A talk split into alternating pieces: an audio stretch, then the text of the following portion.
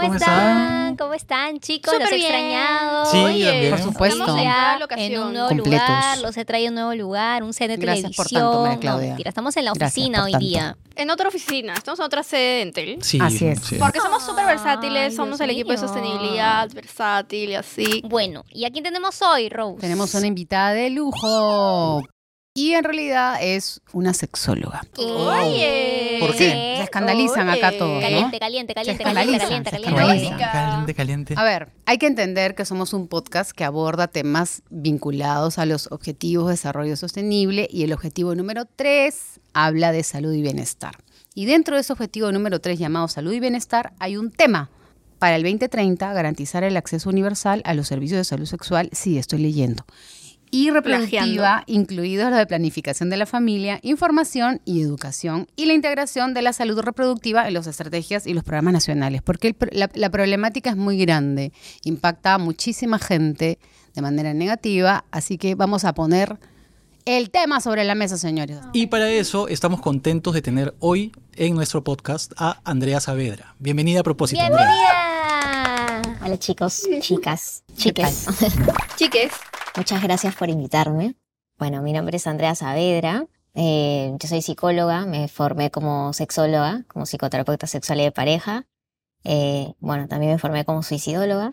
eh, y me interesa mucho el tema de la educación, de la psicoeducación. Y me parece muy importante que puedan generar estos espacios para promover los derechos sexuales y reproductivos, para promover la educación y sobre todo que las personas puedan conocer eso y puedan ejercer sus propios derechos. me encanta, una persona muy estudiada. Skyne, a propósito, siempre calidad, siempre estudios. El otro día trajimos a Anastasia con maestría. Entonces, aplausos. Eh, Andreita, eres una persona muy estudiada, pero yo quería saber más o menos qué tienes que hacer para ser sexólogo, si es lo mismo que una ginecóloga. Eh, por ejemplo, yo soy comunicadora, ¿puedo ser sexóloga? Uy, yo quiero. ¿Cómo, Yo cómo, también. claro, se estudia, es una carrera. ¿cómo- Ajá, cómo? o es una especialización. Cuéntanos un poquito. Ya, o sea, por ejemplo, como comunicadora podría ser sexóloga porque definitivamente es una formación externa, ¿no? Tienes unos años de, de formarte porque también vas a tener que conocer como todo el sistema de salud, el, si- el sistema de salud y el tema en general de la dimensión sexual. Este, en otras carreras, por ejemplo, a nivel de ramas de, de salud, también, o sea, por ejemplo, ginecología es medicina, estudias primero medicina y luego te especializas como ginecólogo, ¿no? O como urólogo, pero en general la sexología no necesariamente la tiene que impartir o explicar un, un médico, sino normalmente está muy relacionada a las carreras de salud también, pero por ejemplo a nivel de educación, a nivel de comunicación de tu carrera, puedes hacerlo también. Habla. Ya Habla. me vi. Entonces, No le des ideas, por favor. Sea, claro, Consultorio desde, en el, desde rubro de, de tu carrera podrías trabajar también, ¿no? Claro, definitivamente sería distinto que puedas abordar algunos temas un poco más eh, personales, pero sí puedes trabajar a nivel de, de la sexología con tu rubro también, ¿no? Entonces, este, básicamente la sexología es todo el tema la dimensión sexual, ¿no? que es una parte del ser humano que no, no siempre se toma en cuenta, este, pero que está enfocada en la atención y el cuidado de tu sexualidad, de los derechos sexuales y reproductivos, tus prácticas sexuales también, el tema de tu identidad, orientación, género, eh, los dilemas sexuales que puedas tener, algunas dificultades que, se van, que van apareciendo, no solamente a nivel personal, sino también en pareja. Antes, y antes de irnos a temas un poco más profundos, yo quiero empezar con una pregunta como que súper básica, pero creo que también es importante, porque debemos saber primero los conceptos de lo que estamos hablando. Eh, ¿Qué cosa es la educación sexual integral? Ok. La educación sexual integral, primero, es un derecho. ¿Ok? Es un derecho y, al- y después es, viene a ser un método, un conjunto de distintos contenidos, información, en donde buscas educar a las personas para que puedan conocer su propio cuerpo, para que puedan disfrutar de su sexualidad, eh, de repente tengan actitudes responsables también. El hecho de poder saber que tienes un derecho y que puedas ejercerlo hace que tú puedas tener mayor responsabilidad también en tus acciones eh, a nivel de conductas sexuales, en parejas, afectos, etc. Entonces, también va a ayudar a que puedas trabajar en la no discriminación, que puedas respetar las otras identidades, que puedas tener un buen trato con las otras personas.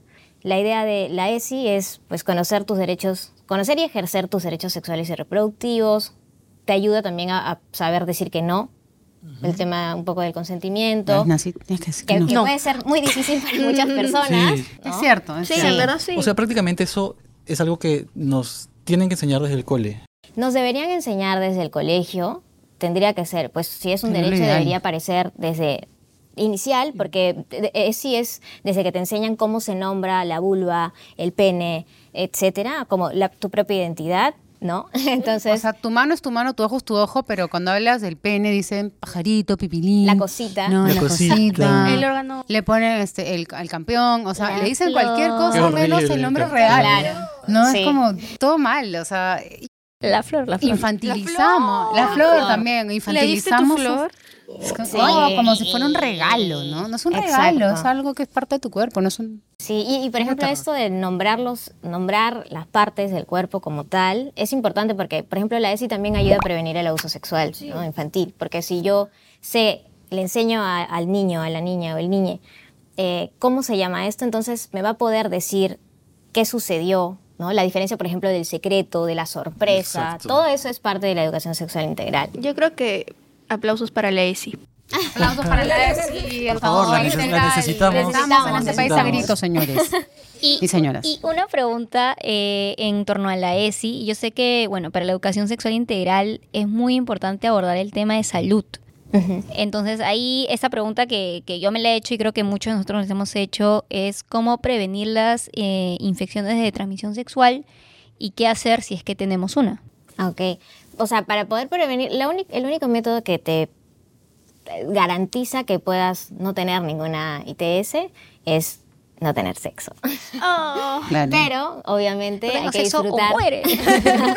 hay que disfrutar de la sexualidad. tienes sexo, mueres. Entonces necesitas utilizar eh, preservativos, eh, métodos de, no sé, pues que de, de látex para que puedas, es como una barrera de látex. Ujú. Profiláctico. Sí, entonces eh, sí o sí vas a necesitar preservativos, o sea, condón femenino, condón masculino. Hay algunos tratamientos también, las vacunas, la vacuna del VPH, la va- vacuna de la hepatitis B, que es importante, ¿no? No todas las personas saben que a cierta edad necesitamos esas vacunas y eso también es parte de la ESI, ¿no? Yo tengo una duda, ¿por qué los condones femeninos son tan poco comunes? Porque, por ejemplo, tú vas, no sé, a cualquier tienda de estas este, que hay por toda la, la ciudad, o sea, no solamente farmacias, sino ya en tiendas donde, este, las, estas combi store, donde ves los condones, obviamente masculinos, colgados ahí junto, no sé, a los chocolates, a los caramelos, pero los femeninos no los he visto, yo nunca los he visto, al menos acá.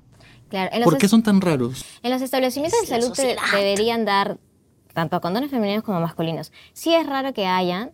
Creo que también es un tema a nivel cultural, a nivel de esta, este, o sea, como el patriarcado, que siempre es como la responsabilidad hacia el hombre y el tema de la mujer es como siempre va a ser un tabú. Entonces, es menos la probabilidad que encuentres condones femeninos. Es menos la probabilidad que la mujer también pueda decir, oye, dame un, dame un condón o véndeme un condón, que no debería ser vendido, sino que debería dártelo Claro, el- los centros de salud. Eh, pero es parte de eso, ¿no? O sea, como esta em, privación de la mujer hacia la libertad de su sexualidad. Inclusive, hablando de ese, de ese tema, de- nunca he a visto otra, tampoco, ¿no? No, nunca he visto eso, pero lo que sí, que es una realidad, y de hecho creo que lo hemos hablado alguna vez así en- entre nosotros, es que, entre nos, es que el, o sea, el diseño del, del, del cuidado reproductivo es completamente machista. O sea, ¿cuántas veces una mujer en nueve meses puede quedar embarazada? ¿Cuántas inseminaciones puede realizar un hombre en ese mismo periodo? Muchísimas. Sin embargo, ¿para quién es el, el mercado de, de anticonceptivos? Los Anticonceptivos. te cobre, Para todo lo las tiene que las Claro, prácticamente el hombre simplemente es como que tú ponte el condón y, Y- se y acabó. ya En está. cambio, la mujer necesita- ese es el tuyo. Tú abres la Club de pastillas anticonceptivas y las contraindicaciones son así gigantes. Es Claro, terrible. es inclusive terrible. hay, hay, o sea, digamos que desde ahí, o sea, me, me gusta decirlo porque hay gente que dice, ay, pero tu podcast feminista, ¿no? Y digo, o sea, Sí. o sea, sí, pues, Sí, no, sí, sí. porque Lo- los, los machirulos al poder. está muy bien, o sea, el poder ver con, o sea, con ojo crítico lo que nos rodea es, es también parte de este, es la idea de este podcast. Sigamos, perfecto.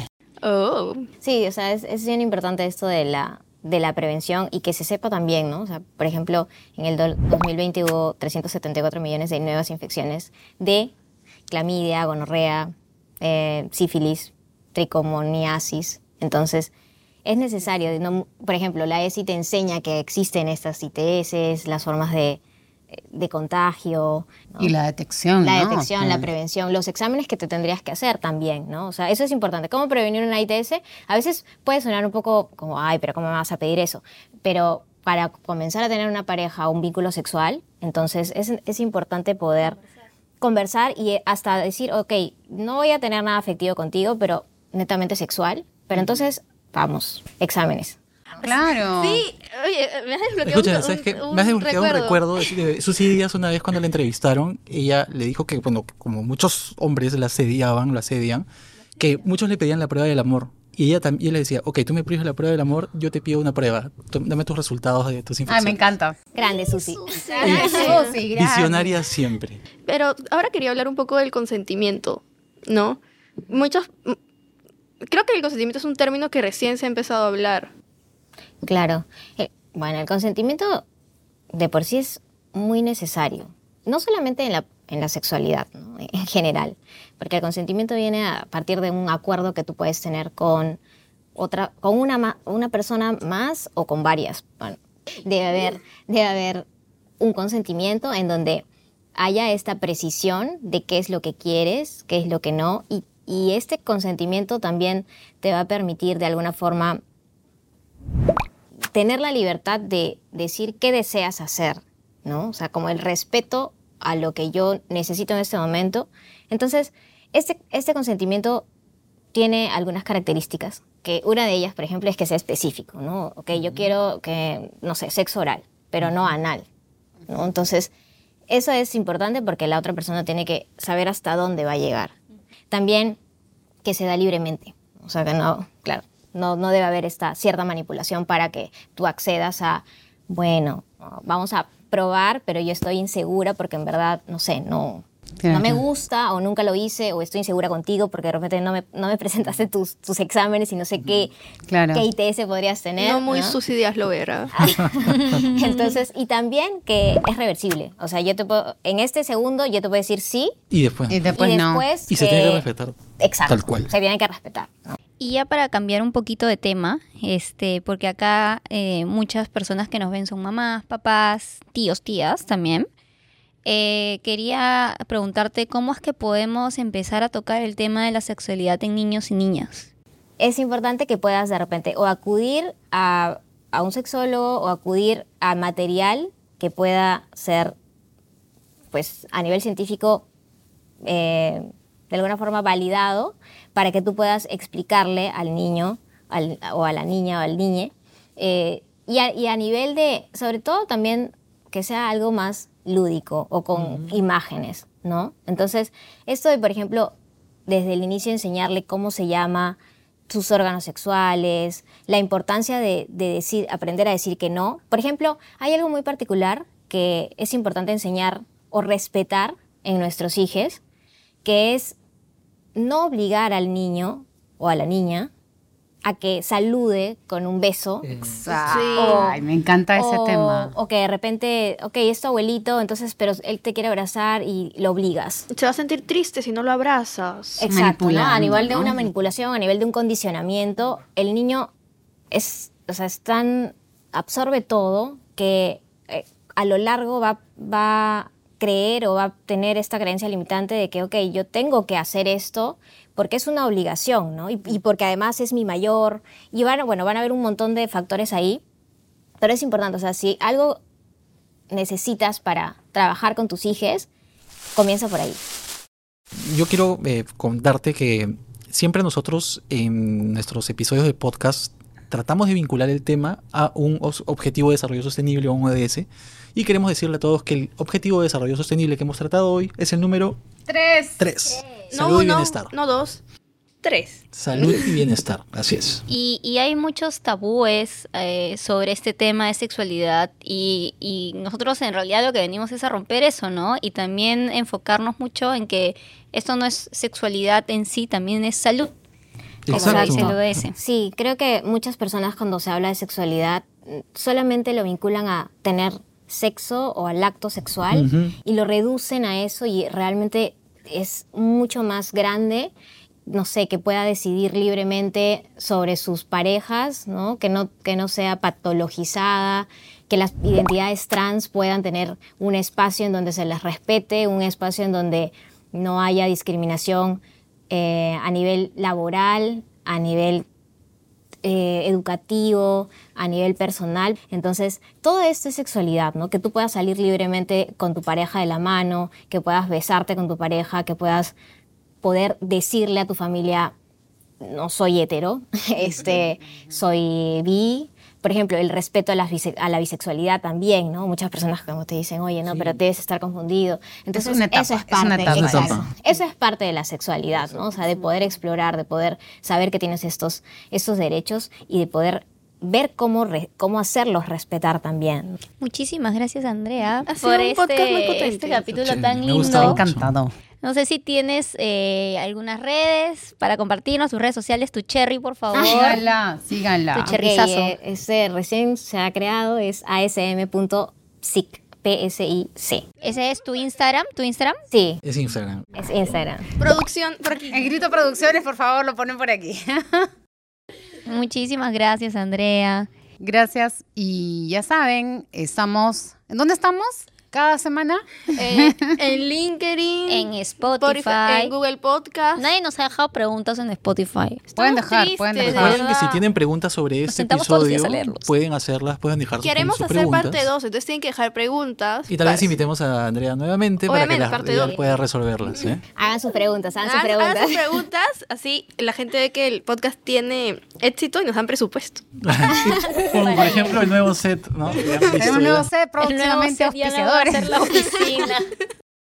Ahora sí, creo que aplausos. Aplausos, nos vemos y no se olviden de vivir su vida con propósito. Adiós, gracias.